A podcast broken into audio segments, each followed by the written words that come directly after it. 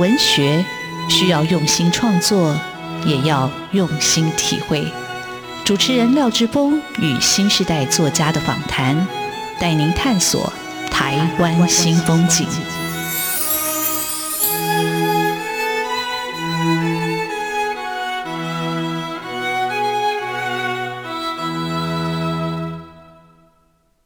台湾新风景，我是主持人廖志峰。台湾新风景，台湾新风景，让我们认识台湾新时代的作家，看见台湾文学的新风貌。我们的岛，故事依然继续书写。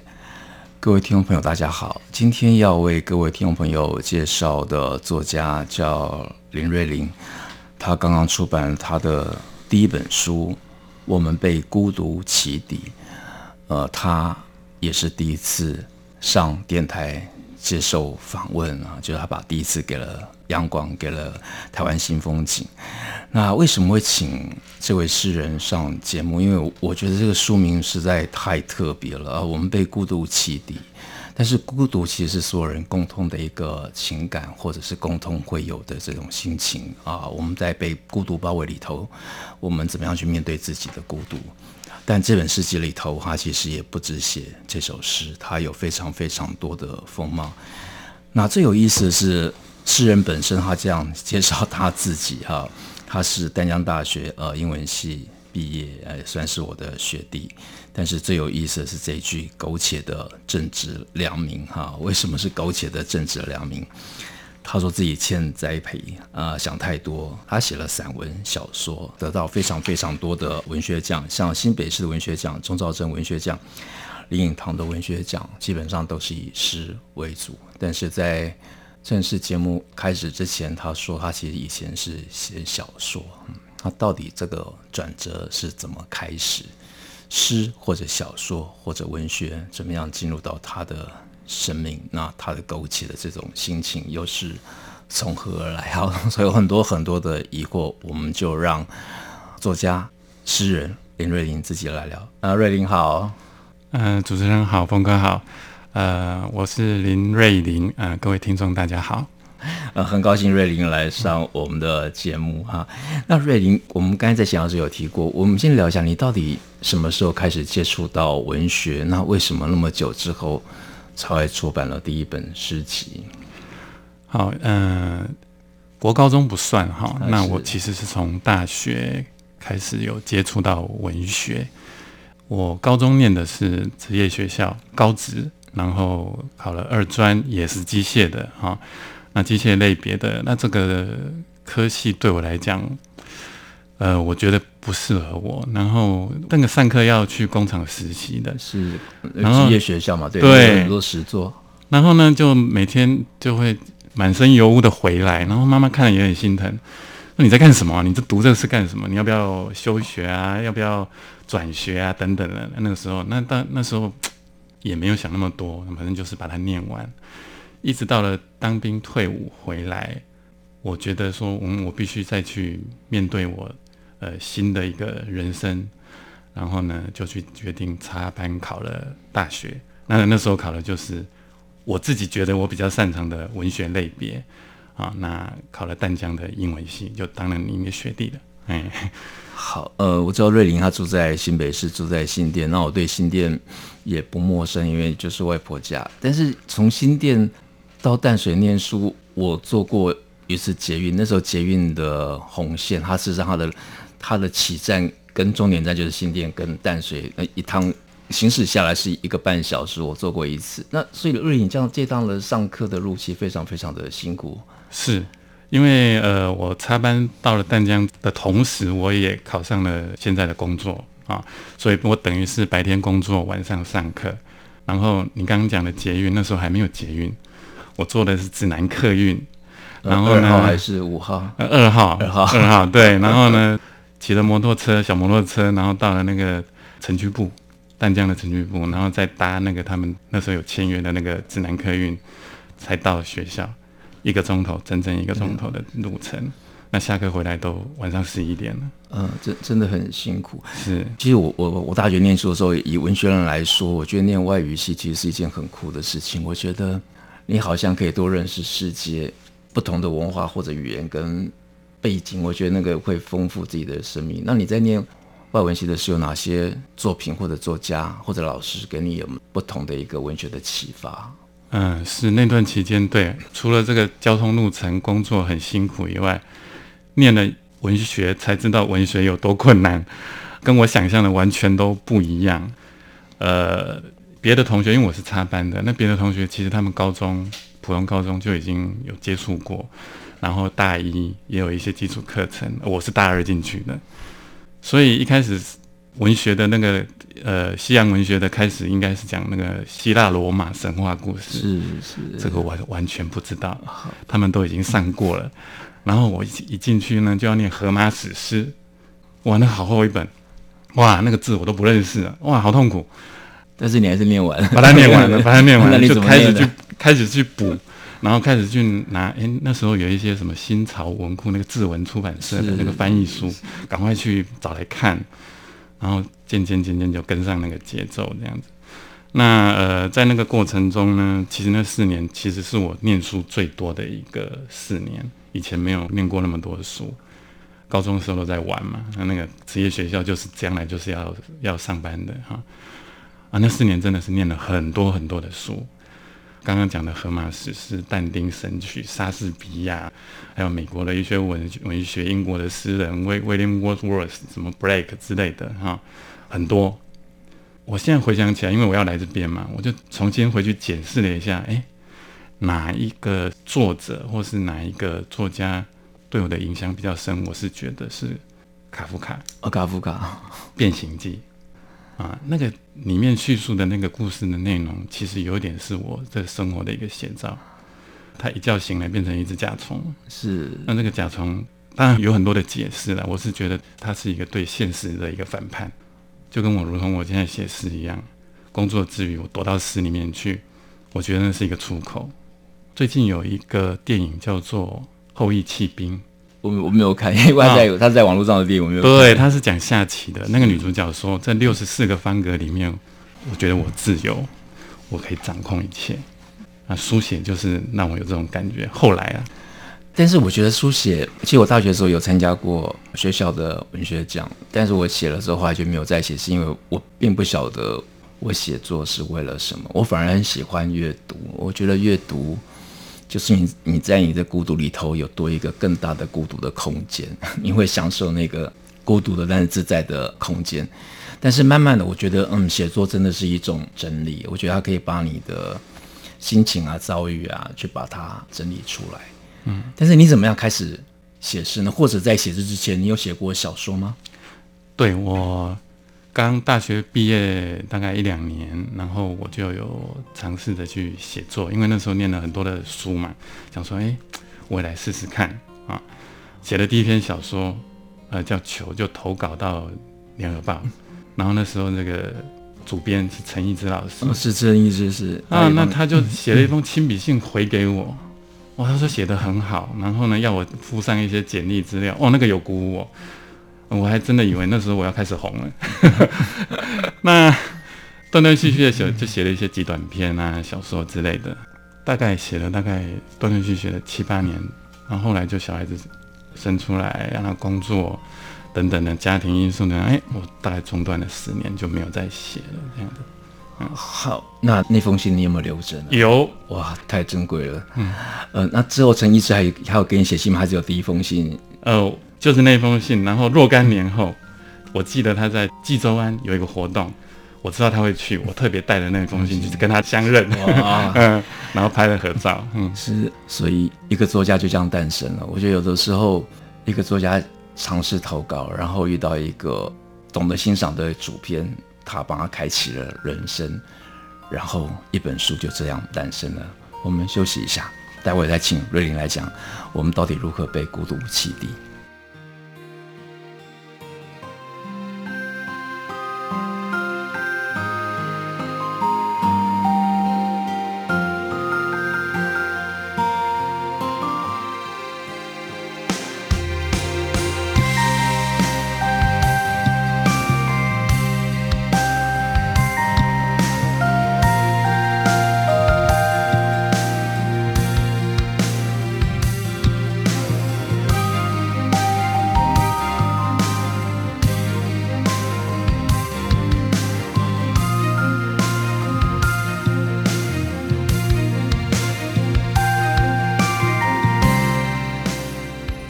台湾新风景现场邀请到的诗人作家林瑞麟，那瑞麟出了他的第一本书《我们被孤独启迪》。那我们在节目的一开始，我就问瑞麟，到底为什么他说自己是欠栽培，然后是苟且的正直良民？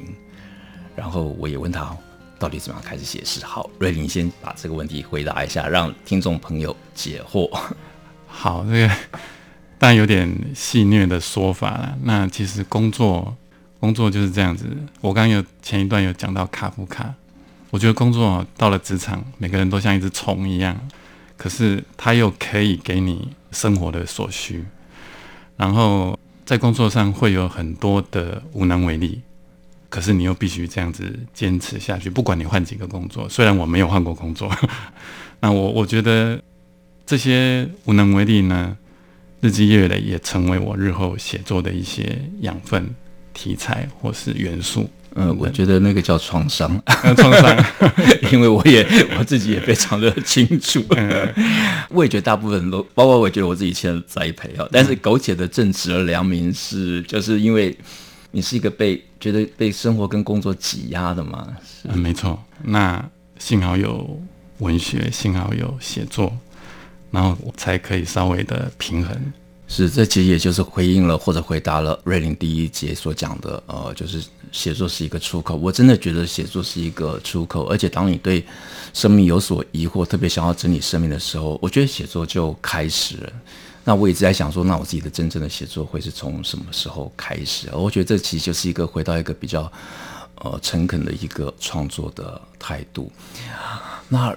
瑞麟他其实很早就开始创作，但是又休息了一段时间，才又开始投稿哈。所以他在他这本诗集的自序里，他这么说：“我出书了，背叛了自己，我的嘴欺骗我的心，这是不是第一次了？我说过我不写诗的，我就在诗里复制背叛。哇，这个就是诗啊！但是这是种背叛的或者遗忘的情感，为什么这么强烈？嗯、很久以前。知道诗人，像以前像余光中啊，啊，周梦蝶啊，啊，尤其是周梦蝶，我的印象中啊，他是在明星咖啡馆楼下摆摊，然后昏倒，饿到昏倒的。我说为什么写诗要这么辛苦？那时候啦，所以当我开始写诗的时候，我会觉得说，哎，以前不是我很不以为然的的一个文体的类别吗？我怎么自己也在写诗了？这样子，哎。会有这样的冲突感呢、嗯，是好，呃，其实瑞林提到周梦蝶不是偶然的。瑞林之所以会开始写诗，是有一天他吃饭找餐馆，撞进一家咖啡馆里头，发觉里头的人不一样，然后居然还有遇到了呃周梦蝶吗？没遇到，没知道在那边管管哦，管管也都是老实人。对，对 好，那这段遭遇非常的传奇。那诗人。就这样开始写诗。瑞林自己说，在那之前他没读过诗。哦，对诗完全在那个之前完全对诗是没有没有感觉、没有印象的。然后唯一读的就是国高中教科书里面的这些作品而已。这样。好，那那个餐馆，我觉得其实，我觉得你描述一下你进去的那个场景，我觉得那个就是很像是一个小说跟电影的一个开头。对，那一天就是跨年。嗯，那。年轻人都跑出去狂欢了，那我跟太太两个人就我们也不想煮饭，然后就随便找一家店啊，就想进去。哎，刚好对面这家店哈、哦、开了很久了，始终没有进去过啊。那老板应该换了很多个。那一天就说，那不然我们就进去那家看看好了。那一进去，那主人就很热情的就欢迎我们。那我们就进去以后，哎，发现说，哎，那晚上那天还真的没什么人哈。那进去以后就发现说，哎，这家餐馆那个气质不太一样。那个书架上有很多的书，那我们就边吃边看边喝茶，然后就边翻他的书。看着看着，里面呢有一本书叫做《最短篇》，因为里面有一篇我的作品。被收录在那个宝瓶文化出的最短篇，嗯，就是你那时候在连复登的文章吗？文连复登的文章被收录在里面，然后我就很惊讶，然后我就跟那个主人讲说：“哎，这本书里面有一篇我的文章，哎，他说哪一篇哪一篇，然后我就翻给他看，然后他说：“哎、欸，你就是作者，我跟你说，当年我们上写作班的时候，老师就是用你这一篇来当做教材啊。”我们就哇，瑞那边的题目可以再跟听众朋友讲一下吗？有兴趣的朋友可以去找来看。啊、呃，揣度，揣度，对，嗯。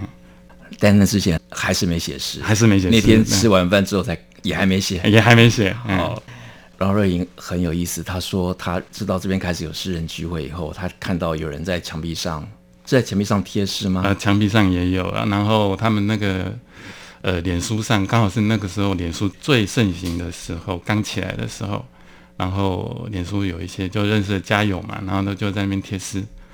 那我也好奇，我就跟着人家写。那写了就贴，然后就有人有回应，然后呃，就是我封底的这一首诗这样的。好，瑞林嗯贴了一首诗，那首诗很短，叫《发现》。我点了一滴眼药水，世界变得清晰明亮，但那不是我的原意，因为我看见你败露的心肠。你是让你写的时候，你也不晓得这是诗，对，我直到别人告诉你这是诗。然后我才发现说，哎，我也可以写诗这样的。所以这是两千年的，两千零一十一年、一十二年左右的事情。是，那你跟诗人后来还要保持什么样的一个互动吗？这些诗人的聚会，后来你有定期去参与吗？还是后来就有林哥老师啊，然后这个刘小怡啊，诗人就介绍我进去这个野江花诗社，然后我就加入野江花诗社。那另外同时呢，嗯、呃，也也有一位美国的诗人叫诺诺，他叫我加入这个吹鼓吹诗论坛，那我也就加入了，去上面贴诗来跟人家交流。呃，其实从这个访谈里头，你可以知道，其实有的时候一个文学的团体，我觉得它是具有正面的一个意义跟能量，它可以让有兴趣的朋友聚在一起。讨论诗或者鼓励创作或者彼此交流跟研习，我觉得这是一个很棒的一个开始。所以，我们今天就有这样的一本诗集可以读。我们被孤独启迪，好，我们现在就请诗人来介绍一下这本诗集怎么样读，大概收了多少诗作，他大概创作年份从什么时候到什么时候？好，嗯、这本书呢，我就集结了大概。从二零一四一直到二零二零年这几年间，投稿到报纸副刊、呃诗刊的一些我自己觉得还还可以的作品，然后把它集结起来成为一本书这样子。那我大致上分为三个单元，呃，集一呢就是属于比较微型诗、短诗诗行内的啊，这比较容易进入。那集二呢就是中长诗。那集三是散文诗，那我之所以会这样分，是因为我想让它成为这个阅读者、普罗大众都能够读的、都能够接触的一本诗集，这样子。好，那诗集出版到现在，有没有读者给你什么样的一个反应或者回馈的意见？有没有达到你想要达到的一般普罗大众也读的这种影响或者效果呢？嗯，二月二十二号出版，那目前还没有看到很明显的，但是有一些朋友买了就说还蛮有趣的，那有些呢还蛮打中他们的心的这样子。是，好，那你为什么会选联合文学来出版这本第一本诗集？呃，我是投稿过去给联合文学，然后我自己也很意外，他们就竟然要用了这样子。嘿。好，那我我必须跟你说，因为呃，周兆斐是我们非常优秀的出版同行，我想你可以在他那边出第一版诗集啊，真的是非常非常的幸福。我想他还认真帮你做了这本诗集。那这本诗集里头，我自己读了好几首，都很有感觉。我们这里先休息一下，待会我来分享哪些是我喜欢，但是也想请诗人来分享他自己的诗作，跟请诗人自己来朗读。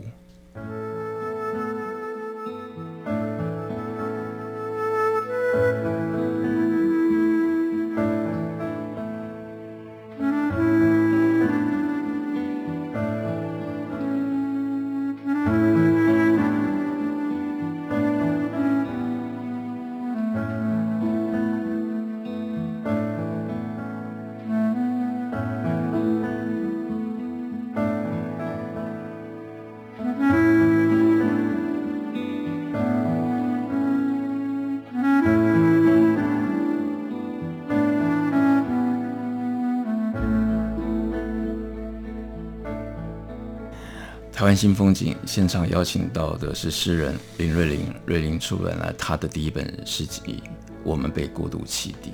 我那时候打开这本诗集的时候，我就开始读啊，就随便几页，我就读到哎，这个句子让我惊喜，然后这个诗境哎，我很喜欢。比如说这一首《酿》，不知道多久了，依旧安静，温湿度刚好，就这样窝着，在提炼过的空气里琢磨。我凝视着它，猫也睡了，翻页很多余。哇，这个诗，我想，哎，那样这是一种什么样的情绪？他写给谁？有没有个特别的一个对象？哈，不过这首诗的创作背景，嗯，很有意思。我们就请瑞玲自己来说，这首诗是怎么样写出来的？好，那其实这首诗呢，都是一个想象的情境哦。当时是一个诗论坛在征诗哦，然后好像是为了某一个品牌的空调做一些文案的设计的比赛。那我看到了以后呢，就模拟出这个情境，把它写出来了。这样子，其实没有太多的呃感情因素，啊、没有。所以我想说，到底有没有个特特别对象？然后你好像在凝视着他，然后翻页很多余，事实上语言也感觉很多余。嗯，那瑞你自己来讲你自己的诗，这本诗集里头，其实你收了很多诗，你可以讲几首你特别喜欢，然后也跟听众朋友来分享。嗯、呃，要朗读吗？你你好，你先朗读一首。好，嗯、呃，我选的这一首是《露白》。我们试图藏匿，可是徒劳。霜降、小雪、大寒，节节追赶，只能在时序的空隙里安身。肉身是岁月的遗体，不可逆的托付。于是我们放弃抵抗，就坐下来歇息吧。花正白，哇！这首诗呢，是有一年的油桐花盛开的季节，是。然后我带着太太、丈母娘去赏花。那那个油桐花盛开，就有很多的网美啊、年轻人啊，就在那边拍照。然后我们就在那个油桐花很大一棵的树下呢，发现一对男女啊，那是上了年纪的，坐在那个椅子底下。两个人并腿就坐着，那人来来往往，拍了又离开，走了又离开，那走了来来去去这样子，那我们也是，哦，这边拍照，那边拍照，哎，大概也过了半个钟头了，他们两个人还在，都没有动啊，一动也不动，也没有交谈，没有交谈，哎，然后我们就在那边观察他好久好久，然后从我们这个角度看过去呢，就是一双腿，然后被花遮住了，就在那边半个钟头不动也。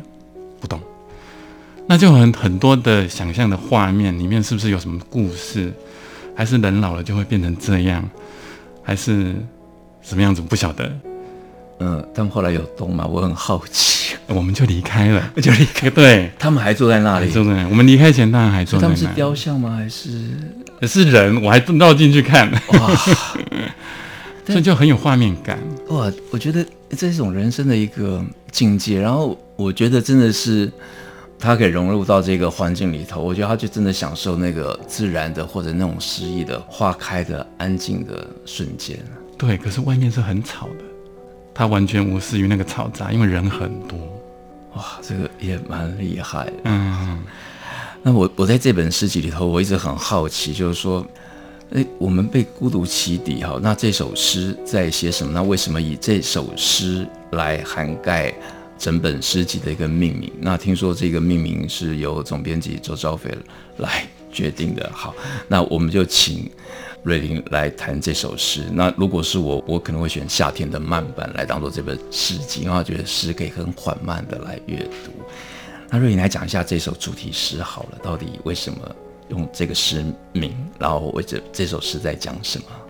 好，嗯、呃，这首诗其实是投稿到《联合报》副刊看出来的一首诗。那它整整个故事的一个场景，其实是在当兵的时候。那我个人是在金门当兵。那当兵都要站卫兵嘛。那当过兵的都知道，站卫兵的时段最痛苦的是一三跟二四，就一点到三点，两点到四点哈。那金门是个小岛。啊、哦，那在那边站卫兵，尤其是那个半夜寂静的时候，你会可以想到很多东西。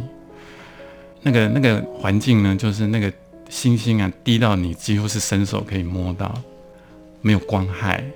然后那时候又宵禁，那个晚上那个年代晚上是不准有灯火的，只剩下星星。好，站卫兵通常两个人，两个人两个钟头不可能不讲话，所以就会谈很多的心事啊，然后一些在台湾的情形啊、过往啊，就会跟人家聊。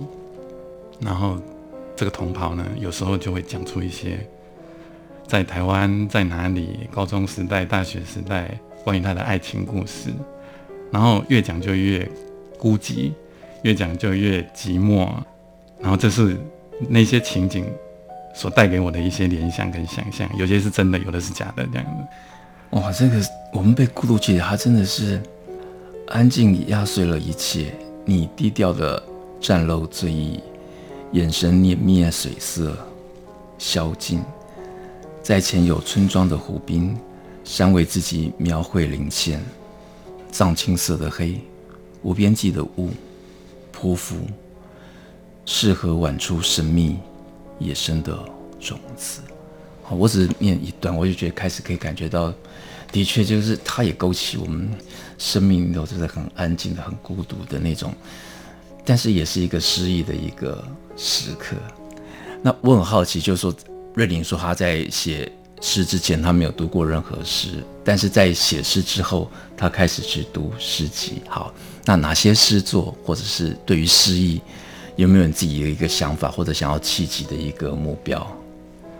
好，嗯、我写诗呢，其实因为我没有师承任何人，然后，然后我就是因为我过去是写小说，所以我别人写怎么写我不晓得，我是用小说的那个架构去。写诗的，所以我的诗里面会有分镜，会有场景，会有人物的互动，会有时间的流动。我用这样的方式是去组成我的一一首诗。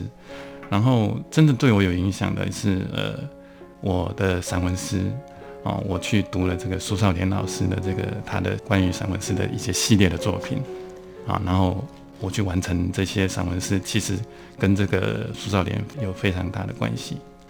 好，呃，由于时间的关系，没办法让瑞霖讲太多他这本诗集里头所孕育的珠玉般的一个诗词或者散文诗的故事。希望各位听众朋友有空可以去找来读。就是当我们被孤独启迪，我们因为孤独而进入到诗人的一个心境跟情境。今天感谢诗人林瑞麟上来我们的节目来跟我们分享他的诗、他的创作。谢谢瑞麟，谢谢谢谢大家。